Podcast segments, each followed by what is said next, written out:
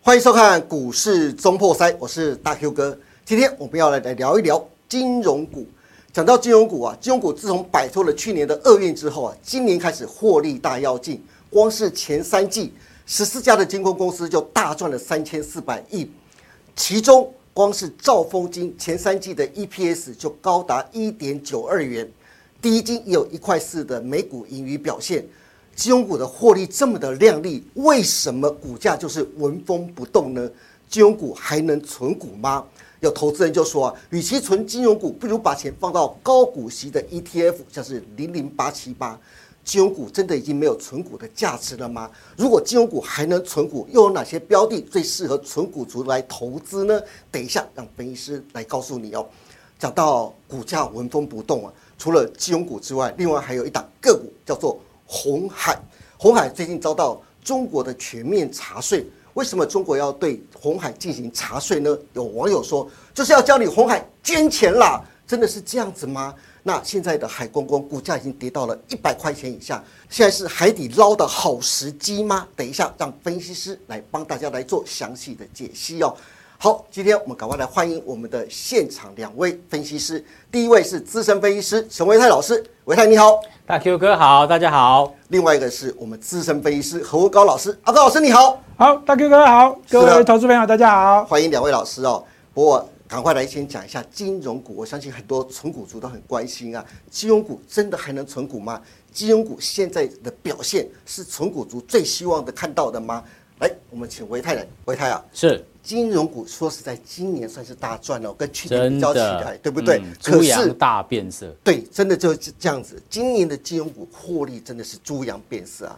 可是可是啊，维泰，今年的金融股的股价真的就是纹风不动，就是涨不动啊。很多投资人很喜欢存股金融股，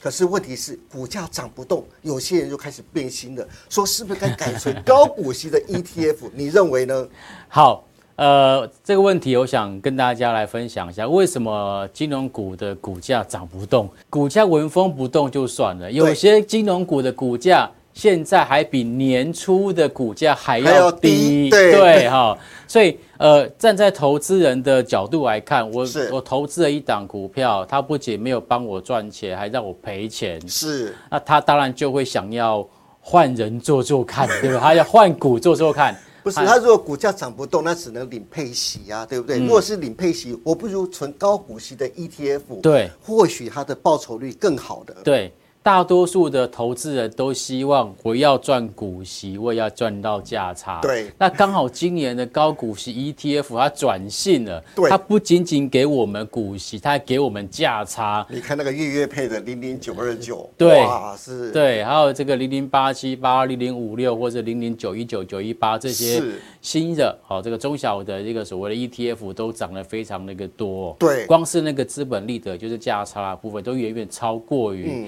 要配发给投资人的一个股息。嗯对 OK，好。好那么股价为什么涨不动？原因就是现在市场上面大家就在讨论一件事情，哦，最近的一个美国的一个债市哦持续的一个走跌，对哦，美国的公债价格持价续格走走跌，跌，对殖利率是走高，对，尤其是这个比较具指标性的，就是美国的十年期的一个公债，对它的殖利率呢，好、在呃前一个礼拜呢创下十六年以来的一个新高，百分之五，对，OK，对好。那为什么要看这个十年期的一个美债殖利率？因为呃，全球的一个资产定价之锚，就是大家说的哈，哦就是十年期的一个公债这个殖利率。是对，所以如果说它在十月二十三号一度突破五个 percent，创下两千零七年以来最高的情况之下呢，对，那大家会比较担心，就是说，那现在呃持有债券还有什么意义呢？嗯债券价格就往下跌，呃对对不对？本来的应该确是是最保值的公债，对而且是美国的公债哦，是都无跌风成这样险。投资商对品，哦，都可以跌成这样，那我那那那其他我还有什么好投资的？嗯哦，对对，好、那什么叫债券值利率？好、债券值利率就是票面的利息除上那票面价格乘上它的用百分比来去做一个比较。对，所以呢，当债券价格下跌的时候，就是说这个票面价格下跌的时候，嗯，好，那么债券殖利率就会往上去做一个走高。对所以现在呢，大家说的美债殖利率持续走高的背后原因，其实是因为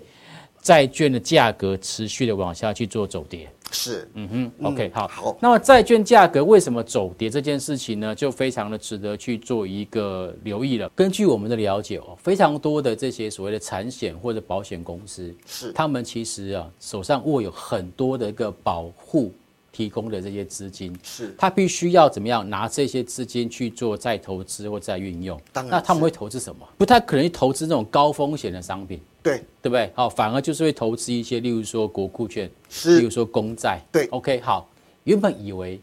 最安全的公债，对，最近的价格却持续的走低，对殖利率持续的攀高。是所以呢，现在持有债券的这些人呢，他可能面临到什么庞大的账面上面的损失。对，OK，尤其是像美国十年期以上的公债，嗯，呃，这一波跌幅有些是超过百分之三十，对有些甚至高达百分之有的更多对嗯对，没错，OK，好，所以他面临到这么多的账面上面的损失，他们开始去犹豫或担心说。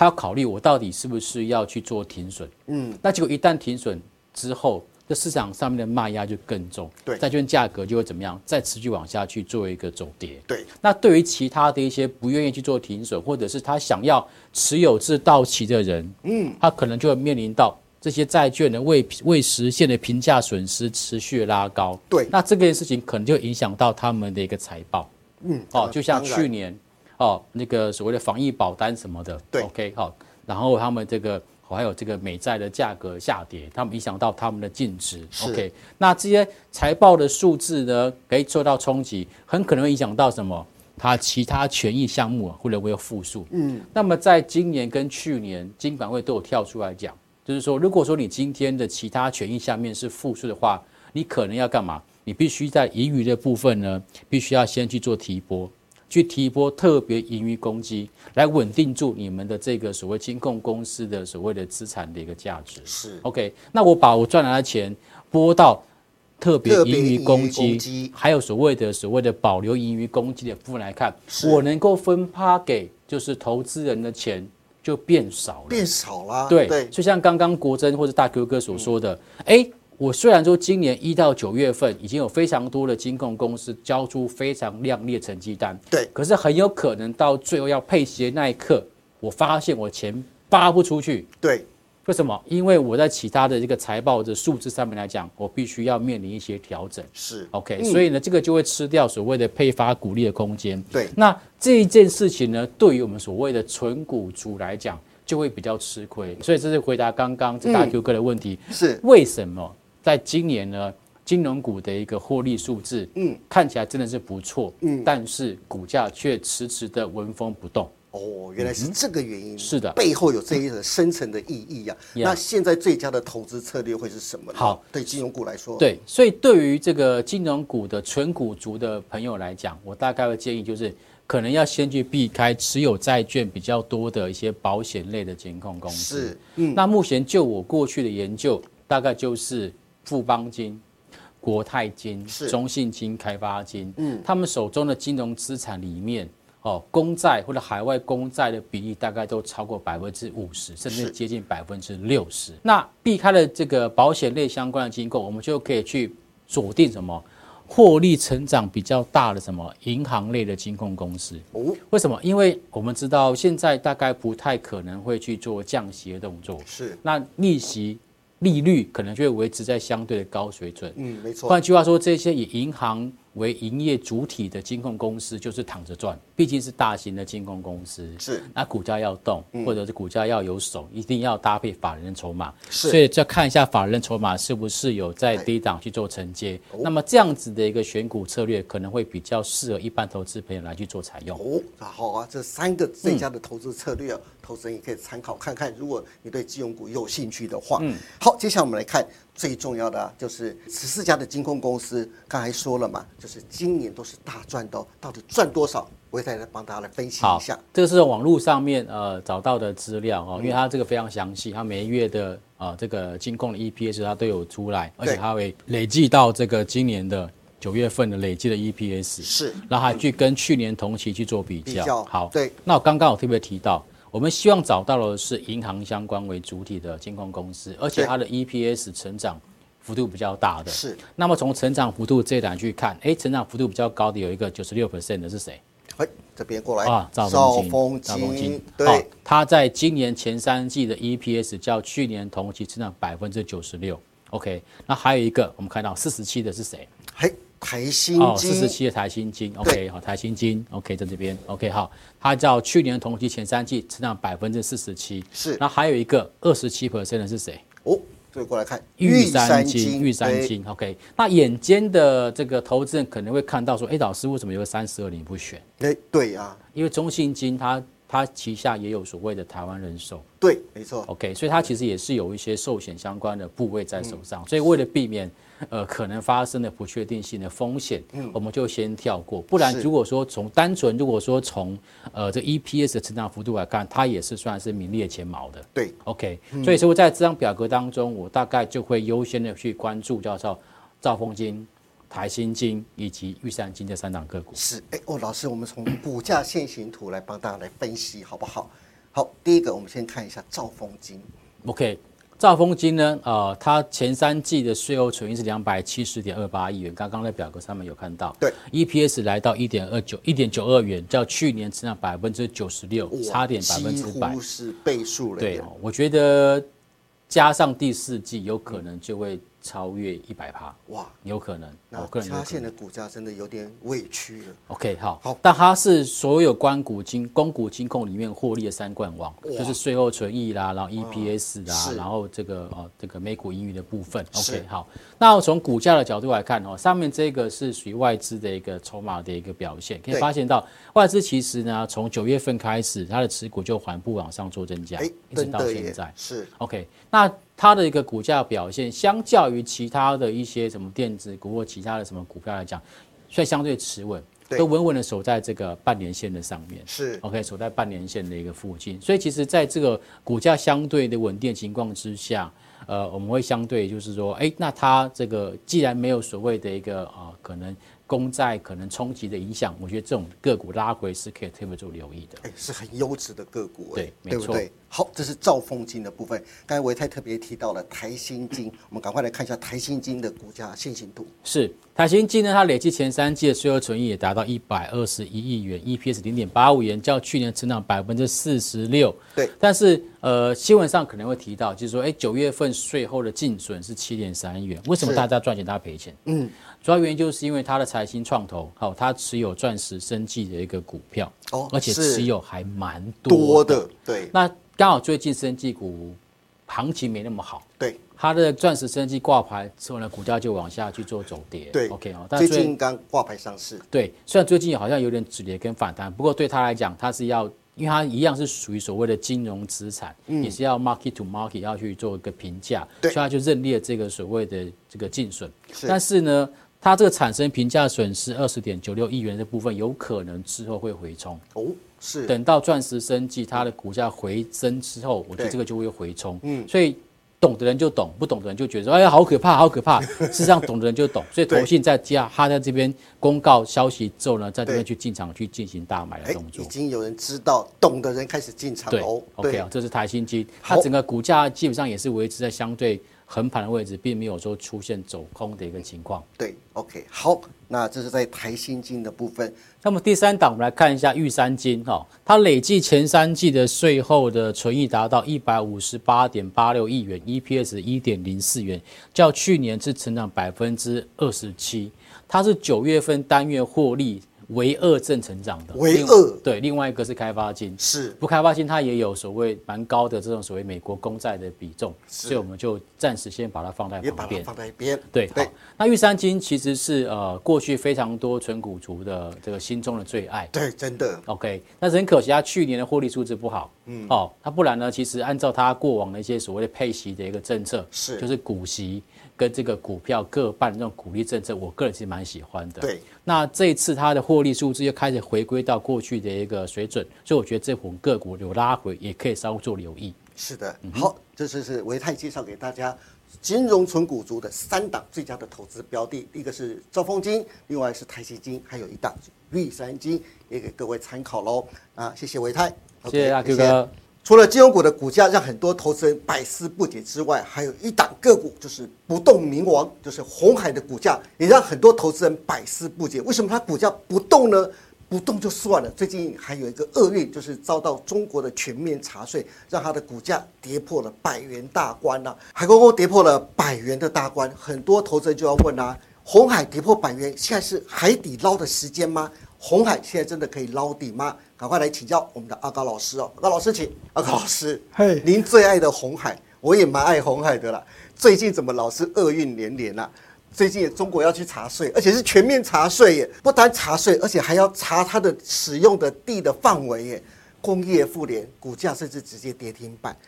那很多投资人就说啊，那个意思就是叫你红海赶快捐钱啦，真的是这样子吗？那现在的海公公可以进行海底捞吗？好，对于这个哦利空的消息啊，大家比较关心的并不是中国大陆的这个政策啊， 啊比较关心是股价这个地方怎么办啊。当然是好啊，手中的股票呢，好，但面对这个所谓的查税又怎样查地，而且是对各省是哦都在查，而对不是就单一一个地方而已。哎、这件事情闹多大？你看各各个媒体几乎都在报道这件对，事因情为大呢。家都在猜测是这个中国大陆官方高层直接下令做这件事情，是所以这是一个重大的利空啊。这重大利空呢，跟股价的这个投资都是有很大的这个呃决策要面临的啦。是，好，那对于这种这个角度来看呢，哦大家都直接解读哦，大家就直接先放在红海郭台铭好、这个先生要讲进行总统选举之前的话，对，好了，那在这个好、联署之前哦，讲话非常大声。在这八月二十八日的时候呢，哦，他说什么？如果中共要没收红海的财产，他怎样？他说 Yes, do it，哦，这不么是霸气。 对，不是 just do it，而是 yes do it。结果呢，哦好，这个没想到这接下来的中国大陆这高层呢，就真的是有做这件事情了。对好，所以呢这个地方讲话太大声了。对，好，那就被大家都解读，哦这是直接针对郭台铭总统选举我就想到啊，之前在周星驰的有一部电影叫做《九品芝麻官》，我相信很多投资人都看过啊。里面有个叫方唐镜的，他之前设了一条线，他说：“哎、我要跳进去，我要跳出来，我要跳进去，我要跳出来。哎，你要打我吗？”结果呢，包容心旁边的一个包有为啊，就看到他，哎、既然你叫我打，我就啪啪啪啪啪就给他直接打下去。他说，甚至还讲说，像这种要求，我一辈子都没见过。所以我就觉得，郭董直接说，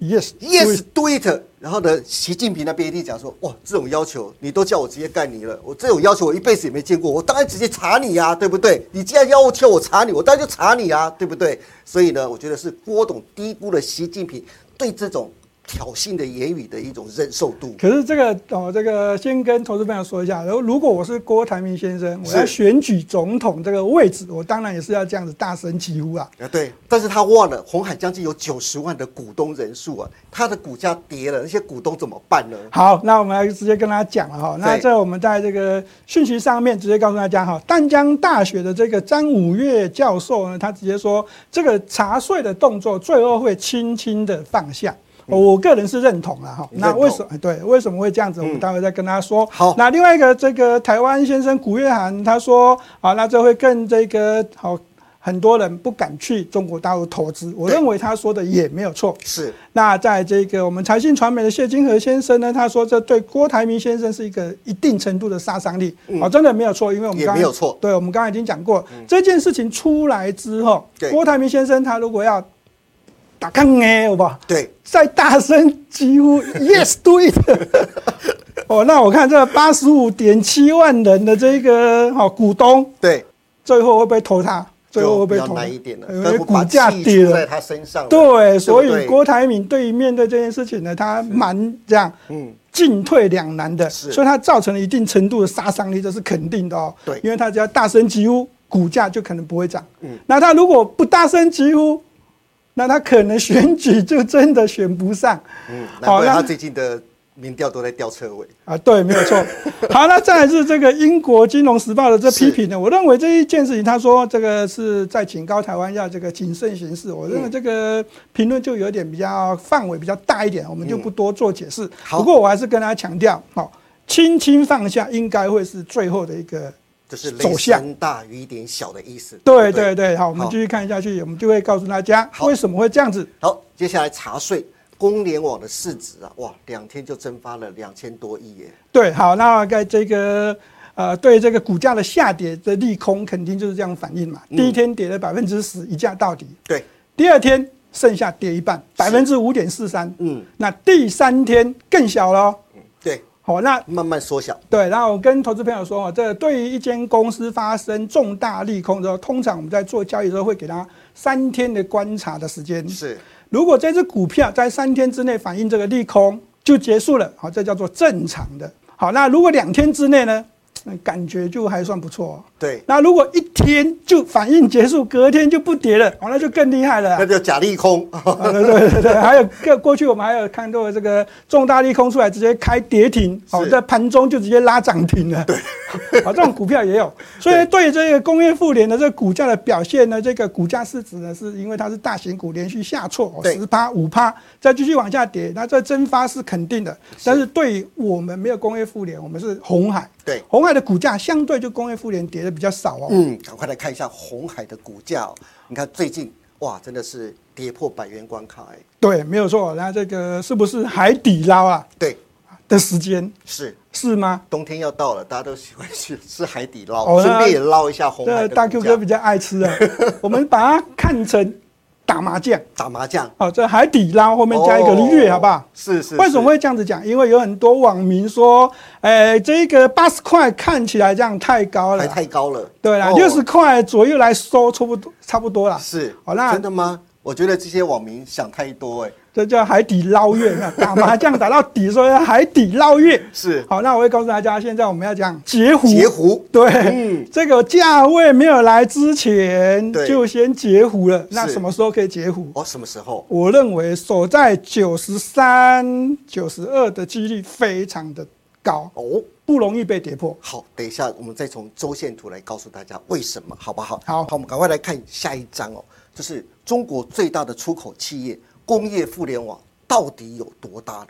好，那我们刚刚已经有讲说过了，这个淡江大学的教授呢，他说会轻轻放下嘛。对为什么会这样子？直接看这一章会更清楚哈、这间公司，好、这间公司有多大？嗯，好、根据二零二三财富的这一个调查，它是世界五百强企业里面第二十七名。从这个全球的员工总数来看，一百七十六万人就感觉上非常的大喽。对，嗯，哦，那另外一个是在如果在中国大陆境内呢，它有超过两百家的工厂在生产。哇，两百家哎，对中我也国是我也真的是第一次知道，原来工业互联在中国境内有两百家工对对厂，对那在中国大陆境内呢，哈，它的这个企业员工呢，超过了一百二十万。真的是够大了吧很大。可是为什么这么大，中国也敢下手呢？我们待会再解读。好，我们先跟他讲啊，这个一百二十万人的员工这么多的话，他还这样做下去呢，这因为感觉上还是没有很大。可是如果以进出口的数字来看，这一间公司工业妇联是对中国大陆的进出口的这一个出口数据呢，竟然是怎样高达了多少百分之3.6%的比重？对，那这个比重呢？哦哈，投资朋友，你就要去思考，是中国大陆的这一个呃进出口的贸易数据是非常非常庞大，它是对全世界第二大的经济体，是三点六，这个比重其实是蛮高的哦。当然是啊，哎，占三点六，将近四趴的比重，哎，对，所以呢，如果习近平要下重手，是直接打下去砸锅了怎么办？那不就是拿石头砸自己的脚吗？我认为啊，我我我个人认为哈，如果习近平真的好、这个下重手，真的把这个锅子给砸了。对，我认为中国大陆呢，未来会先穷二十年再讲，先穷二十年，对，先穷二十年再讲，因为这个寒蝉效应一定会爆发。所以对这个事件上面的这个问题呢，讲简单一点呢，我们还是回归到这个股价身上来看好。刚刚我嗯们从月 K 线已经讲得很清楚了嘛，是好，就我认为九十二、九十三和守得住。好，守得住。那如果以这周 K 线上面角度来看，这这个这边的最低点是留着下影线是九十六点五，对，那这个地方是一个起涨的这个前坡的高点，叫八十八点六。那这个位置呢，这股价呢目前在这个区间啊，这到底能不能守得住呢？看成交量，在这地方呢下跌的时候呢，它是一个盘跌走弱的地方，它的是成交量呢已经量缩到这个地方是有点底部量、自习量的一个情况了。对，那回到这个地方呢，这股价也是下跌，连续下跌。是那成交量也是有量缩的情况，但是这个地方出现了两根红 K 线的拉抬呢，这是有这样有一点点进货的味道。哦，原本就是应该要要攻的，结果碰到了这个利空打下来了。嗯，那我认为这个地方买进的人，这两根红 K 线买进的人，在这地方选买红海，你觉得是散户？当然绝对不大可户，绝对还是是大户啊，绝对不可能是散户的我，认散户都逃都来不及了，对可因为怎么可在能会这个进货，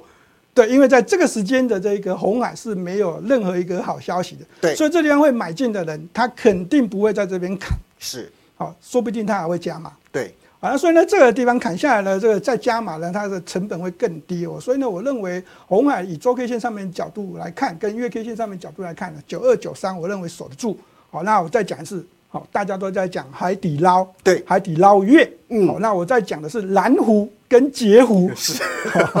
好，一定要记住这个观念。好啊，手中的股票嗯稍微有信心续报，是啊，如果钱不够多的话呢，就这样，不要加嘛。嗯好，那如果钱够多呢，我认为 哦，这个呃是，最近这几天哦，嗯台北股市如果有转强的话呢，对。可以稍微加码。是 OK，好，那谢谢阿高老师喽好。好，以上就是两位老师给大家的操作建议，希望对大家的下周的操作都能有所帮助。那今天也谢谢两位老师来到我们节目当中，谢谢谢维涛老师，谢谢阿高老师。好，也非常感谢大家收看我们股市中破塞，希望大家每周一、三、五下午的五点半持续锁定我们赢家大亨跟股市中破塞，我们下次再见喽，拜拜。拜拜。